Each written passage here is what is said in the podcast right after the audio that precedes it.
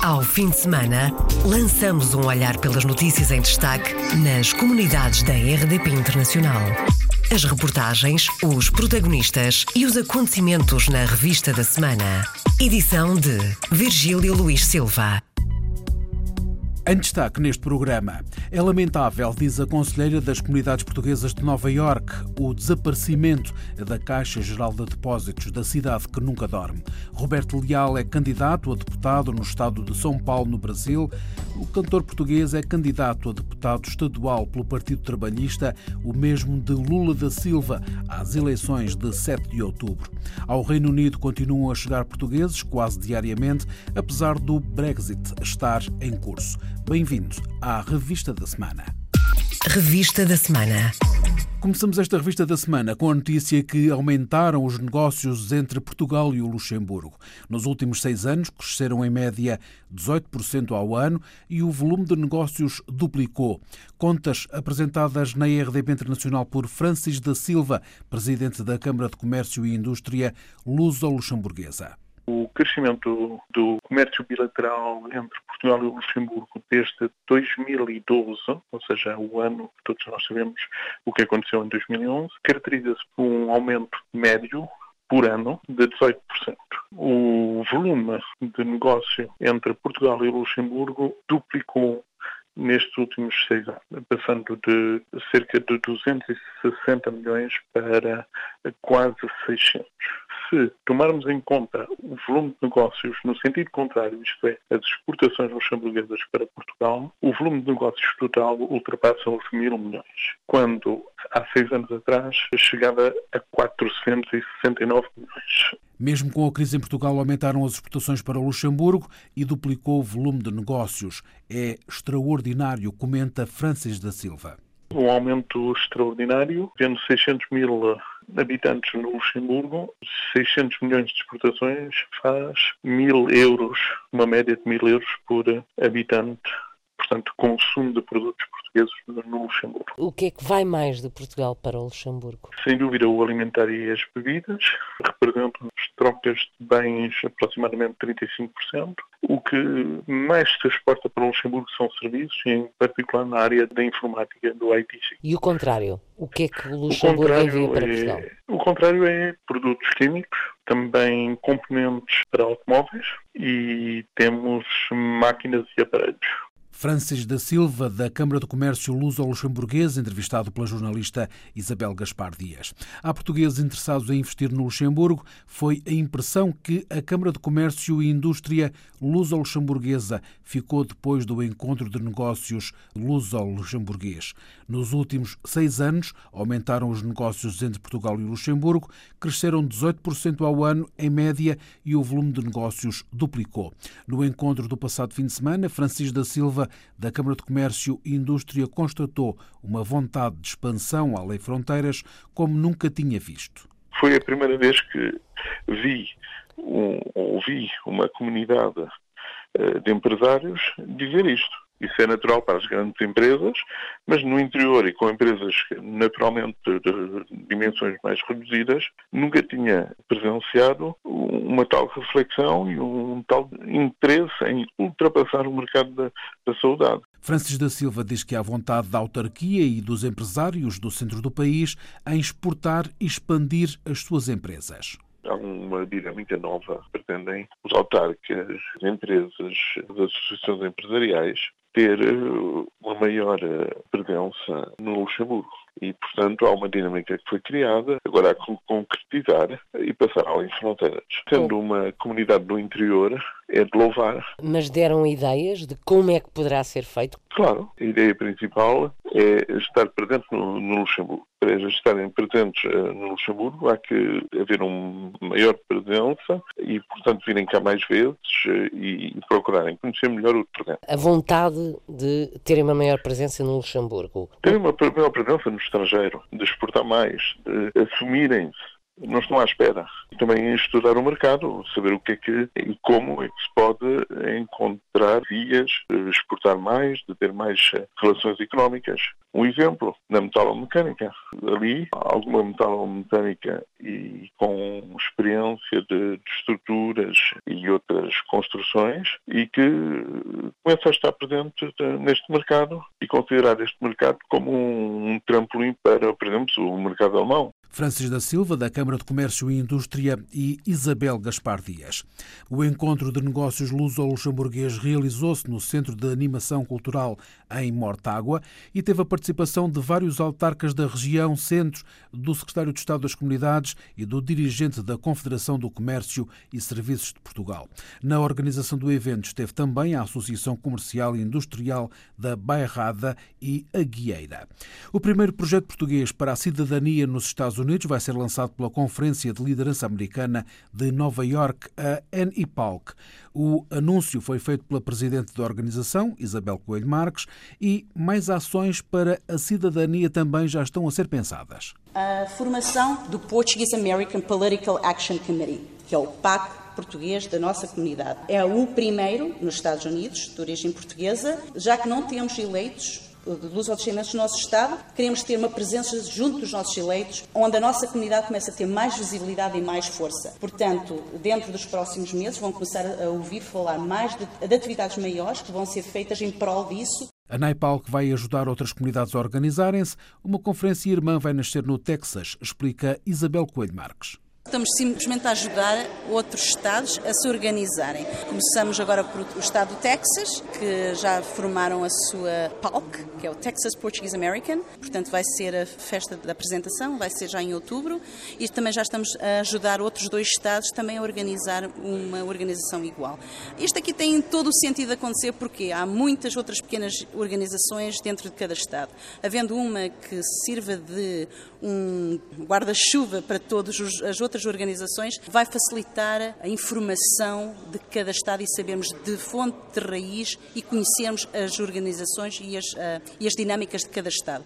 E eu acho que isto tem todo o sentido de estar a acontecer. Isabel Coelho Marques, presidente da Conferência de Liderança Americana de Nova York, a NAIPALC. Anúncios durante a visita feita à Assembleia da República de mais de meia centena de portugueses a viver em Nova York. Uma visita guiada pelo deputado do PSD eleito pelo Círculo Fora da Europa, José Cesário, que apelou ao exercício do direito de voto. Nós precisamos de participar mais na vida comunitária e na vida quer do país onde nós estamos, quer do nosso país de origem. Os senhores estão num país, Estados Unidos, em que, ao contrário de muitos outros, por exemplo, até na Europa, a origem é assumida com orgulho. Nos censos americanos, há uma pergunta acerca da origem de cada cidadão. É essa pergunta que nos permite saber que nos Estados Unidos há quase um milhão e meio de pessoas de origem portuguesa. Isso significa que nós devemos assumir a origem. Lá, na vida pública, na vida política, a política não é um bicho sete cabeças. A política é a vida. Decidir o destino coletivo. E decidimos através do voto. Em democracia é assim. Quem nunca falhou uma eleição em Portugal é Armindo Silva, 44 anos, natural de Chaves, residente em Nova Iorque. A minha mãezinha, que Deus apanha no céu, ela dizia assim: Meu filho, vota que é o teu dever. E vota naquilo que tu pensas que te rouba menos. Era o que ela dizia. Então não falha uma eleição daquelas que os portugueses residentes no estrangeiro podem votar? Eu não falho nunca. Eu sou bastante aqui acumulado porque sou cidadão americano e acho que é um dever e, eu, e, e todas as pessoas deviam votar. Sempre fui um, uma pessoa que, que gostou de envolver na, na, comunidade e acho que deviam estar todos licenciados e toda a gente poder votar. Porque quem não vota, para mim nem tem direito a discutir. Armindo Silva, um flaviense a viver há 44 anos em Nova Iorque, que nunca falhou uma eleição em Portugal. Declarações à jornalista Paula Machado durante uma visita à Assembleia da República de uma delegação da Conferência de Liderança Americana de Nova Iorque, a NAIPALC. É lamentável, diz a Conselheira das Comunidades Portuguesas de Nova Iorque, o desaparecimento da Caixa Geral de Depósitos da cidade que nunca dorme. A Caixa Geral de Depósitos vai fechar as portas até ao final do ano em Nova Iorque e também no Luxemburgo. As duas delegações foram consideradas de menor expressão pela administração do banco. É uma decisão lamentável, diz Isabel Coelho Marques, conselheira das comunidades portuguesas e presidente da NAIPAL, Conferência de Liderança Luso-Americana de Nova Iorque. É importante, porque de facto tivemos uma fase onde existiam representações da banca portuguesa, quase todos os bancos, e neste momento estamos reduzidos a zero.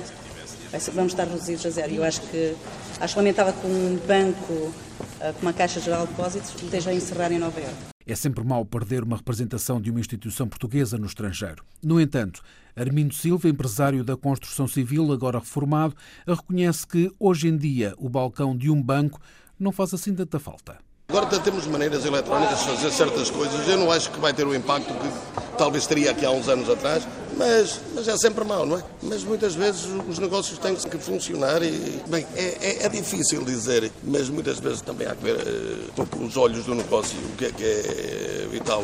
A opinião de Armindo Silva, que vive há 44 anos em Nova Iorque. José Cesário, deputado do PSD eleito pelo Círculo da Imigração fora da Europa, espera que a decisão do fecho da Caixa em Nova Iorque não vá para a frente. Penso que esta é uma opção muito inadequada, incorreta e incompreensível. Aliás, sendo banco público, espero que o Governo seja capaz de intervir junto da administração da Caixa de maneira a que esta decisão possa vir a ser revista. Se assim não for, é um sinal muito preocupante de desligamento, de afastamento das entidades públicas portuguesas e do governo português, das autoridades portuguesas, relativamente às comunidades. Na opinião do deputado do PSD, José Cesário, é um distanciamento da diáspora o encerramento da sucursal da Caixa Geral de Depósitos em Nova Iorque. Já está em circulação o Bolívar venezuelano, uma nova moeda que elimina cinco zeros à antiga, mas que está a lançar a confusão nas compras. José Topa, empresário do setor agroalimentar na Venezuela e conselheiro das comunidades, explica o que se está a passar. Tirar cinco zeros à moeda tem criado muita confusão à hora das pessoas fazer as contas. É preciso a gente ter muita atenção porque nos enganamos rapidamente. E por outro lado, esta situação é, é realmente difícil que venha a resolver a crise que se vive neste momento de uma hiperinflação descontrolada, diária, todos os dias dias isto está tudo a mudar e não é com mudar uma moeda e tirar cinco zeros que se vai resolver esse problema, porque realmente se não existem medidas económicas que permitam crescimento, que gerem confiança às pessoas e aos, aos investidores, tanto locais como internacionais, que isto não, não vai fazer absolutamente nada. Isto não está diferente do que estava ontem nem anteontem. Agora, em circulação estão duas moedas e diz José Topa, a economia venezuelana não inspira confiança. Dizem que as, as, notas maiores a mil bolívares dos velhos, ou seja, o que são mil, dois mil, cinco mil, dez mil, vinte mil, cem mil, que era mais grande, vão conviver com o bolívar soberano durante algum tempo. Não sabemos quanto, porque realmente nem eles mesmos sabem quanto tempo é que isso vai passar.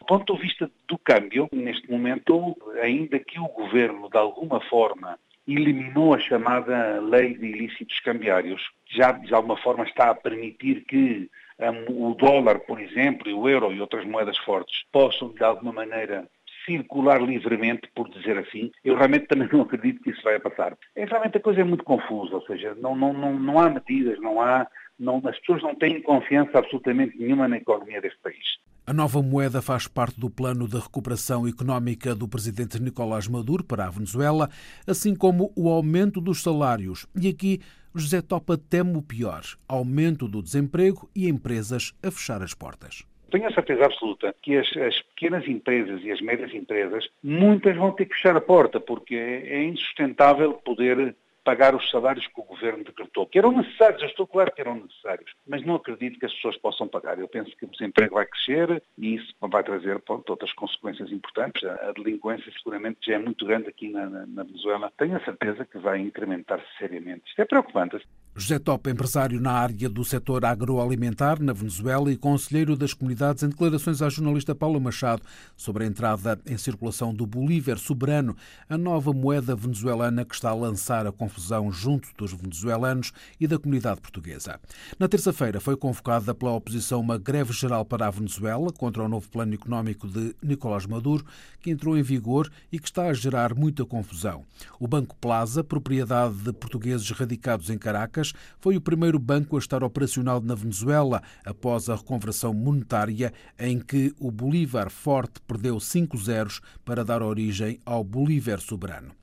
Roberto Leal é candidato a deputado no estado de São Paulo, no Brasil. O cantor português, nascido em Trás-os-Montes, vive no Brasil há 56 anos. No fim de semana anunciou nas redes sociais que é candidato a deputado estadual pelo Partido Trabalhista nas eleições de 7 de outubro. No texto que escreveu, Roberto Leal anuncia que vai apresentar propostas nas áreas da saúde, educação e cultura. Justifica a candidatura dizendo que quer retribuir o carinho que o Brasil sempre teve por ele, como se pode ouvir neste vídeo que o cantor publicou nas redes sociais. Nesses anos todos, o veículo que Deus me deu foi a música. Foi através desse veículo que a gente conseguiu e está conseguindo unir o país, que é uma extensão de Portugal e Portugal uma extensão do Brasil. E o fator de estar hoje aqui é porque eu acredito que em vez de jogarmos pedras, nós temos que segurar as pedras e construir. Ninguém consegue construir nada neste mundo se não for um amor com dignidade e com esperança. O discurso de Roberto Leal perante uma multidão num vídeo que o artista publicou nas redes sociais, vídeo gravado no início do mês. Igor Lopes, jornalista e escritor luso-brasileiro, analisa a candidatura de Roberto Leal. Roberto Leal ele tem conhecimento suficiente da realidade política no Brasil hoje em dia e ele sabe muito bem que aposta ele está fazendo. Eu, particularmente, conheço o Roberto Leal e ele pode vir a ser um bom representante do povo, mas acho que o círculo que ele permeia ele não tem aquele gingado político. Eu não sei que propostas ele tem para poder deixar o vira para trás e se virar na política no, no meio do Brasil, como, que é um celeiro de políticos com um historial bastante complicado. Acho que o Roberto está fazendo uma aposta, ele deve saber muito bem o que ele está procurando, para não cair no risco de deixar de ser aquele cantor que as pessoas gostam de ver em palco, irreverente, uma pessoa brincalhona, uma pessoa que, que fala a língua do povo, para de repente entrar para a política e estragar um pouco da história dele. Eu não sei se, se é o momento do Roberto Leal, sobretudo no Brasil de hoje. Ele não tem, na minha opinião, e me desculpem é, quem discordar, enfim, ele não tem aquele gingado político para o momento que o Brasil precisa agora. E o que é que o Brasil precisa? Não que o Roberto Leal não tenha, mas o Brasil precisa de integridade, sobretudo. O que eu me refiro ao Roberto Leal, ele não tem o jogo político na mão. A opinião de Igor Lopes, jornalista luso-brasileiro, em declarações à jornalista Paula Machado.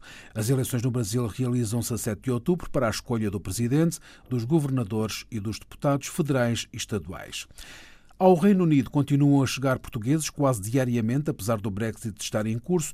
Isto mesmo constata em Somerset, uma cidade no sudoeste da Inglaterra, Milene Nascimento, empresária e fundadora da Associação Portuguesa de Somerset. Vivem entre 6 a 7 mil portugueses na cidade, onde nasceu, a 30 de junho, a Associação Portuguesa de Somerset. Um sonho antigo de Milene Nascimento que vive ali há 16 anos. Era um sonho que eu tinha e graças a Deus, estou conseguindo tornar realidade e espero conseguir ajudar eh, muita gente, porque também há muita gente que necessita. Não podemos ajudar financeiramente, mas ajudamos noutras coisas, não é? Tais como? Em traduções, em acompanhamento, for uma consulta e não, e não saber uh, falar em, em, traduções, preenchimento de papéis, tudo aquilo que nos é dado ou perguntado, nós tentamos resolver da melhor forma. Quando não sabe, passamos para o outro, tentamos sempre informar para ajudar eh, a pessoa que tiver com o problema ou com a dúvida, em tudo. Apesar de ser muito recente, a Associação Portuguesa de Somerset vai dar um grande passo no próximo mês.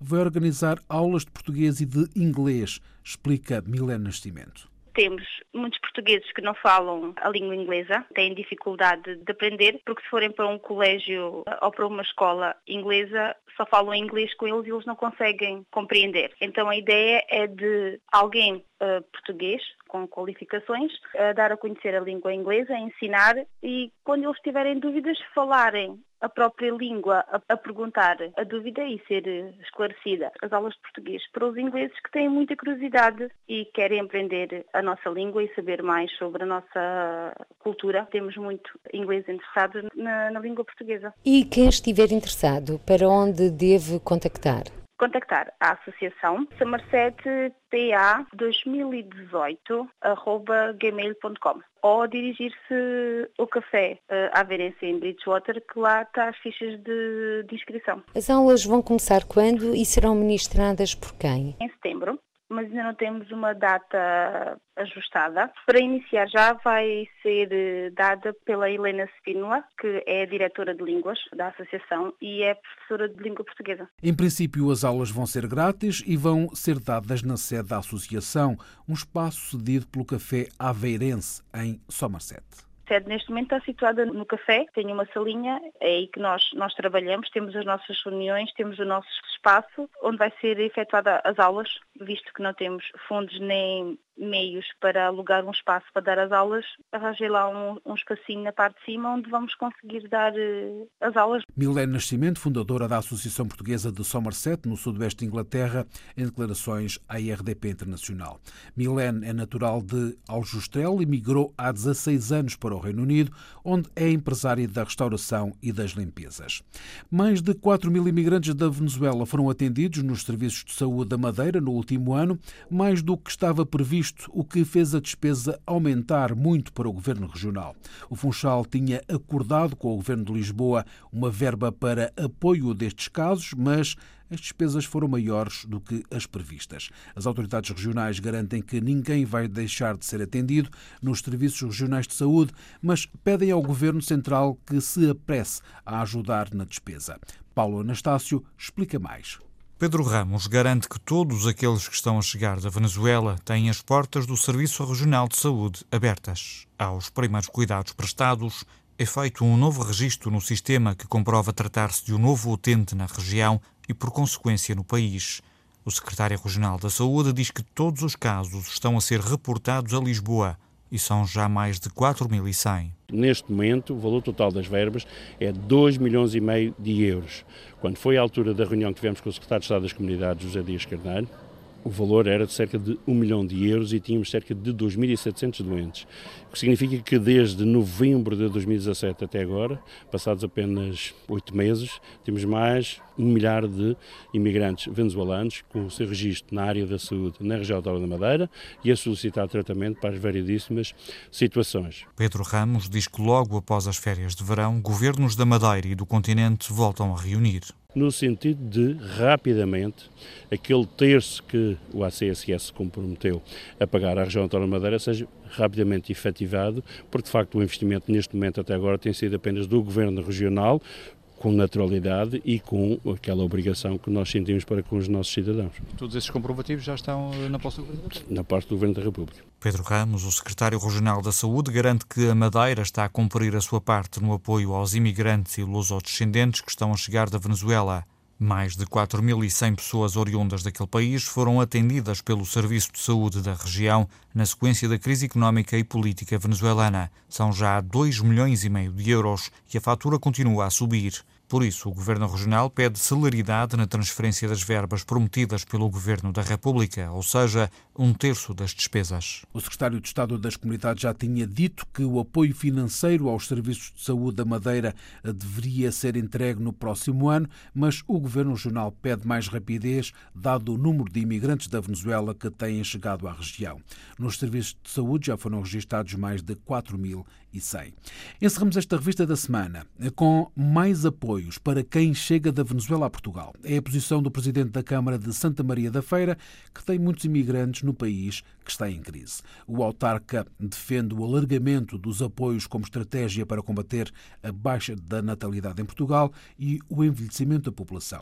Emílio Souza já fez a proposta ao governo e explica penso que o país tem aqui uma grande oportunidade de trazer pessoas que venham colmatar a nossa baixa natalidade, a nossa taxa de envelhecimento, que é uma das maiores do mundo. Além de estarmos a ser solidários com portugueses ou com luso-descendentes. É preciso é dar-lhes documentos que eles rapidamente se integram no mercado de trabalho e conseguem para a sua vida. Emílio Souza, presidente da Câmara de Santa Maria da Feira, defende mais gabinetes de apoio ao imigrante e mais rápidos a resolver os problemas. Diz que há três eixos fundamentais. É a documentação, seja sob a forma de obtenção da nacionalidade, seja sob a forma de obtenção de visto. Portanto, fundamental é a documentação. Depois, a habitação. Numa primeira fase é muito importante ajudá-los na procura da habitação, porque a maioria deles vem sem qualquer recurso financeiro. E, finalmente, o emprego. É preciso algum rendimento durante um período curto de tempo para eles poderem procurar emprego. É preciso replicar alguns gabinetes, mas depois é preciso uma resposta célere e rápida aos pedidos. Eu penso que Portugal deve fazer isto primeiro por razões solidárias, mas essencialmente e também por precisamos de gente jovem. E muita desta gente jovem já emigrou para os países vizinhos ou para os Estados Unidos e poderiam ser um acréscimo de juventude que Portugal precisa. O autarca de Santa Maria da Feira, com muitos imigrantes na Venezuela, onde se realiza, por exemplo, a festa das fugaceiras. A Câmara todos os anos leva uma delegação à Venezuela, mas isso já não acontece, explica Emílio Souza. Nós temos uma profunda relação de proximidade com a comunidade feirense e portuguesa nos dois países. Até 2016, todos os anos, foi uma comitiva do município de Santa Maria da Feira à Venezuela e em 2016 terminámos e eu resolvi não enviar ninguém já em 2017 por receio pela segurança das pessoas. Emílio Souza, presidente da Câmara de Santa Maria da Feira, acha que Portugal deveria apoiar mais quem chega da Venezuela porque muitos jovens estão a abandonar o país e Portugal precisa de gente nova. Fechamos assim esta revista da semana. Ao fim de semana, lançamos um olhar pelas notícias em destaque nas comunidades da RDP Internacional. As reportagens, os protagonistas e os acontecimentos na revista da semana. Edição de Virgílio Luís Silva.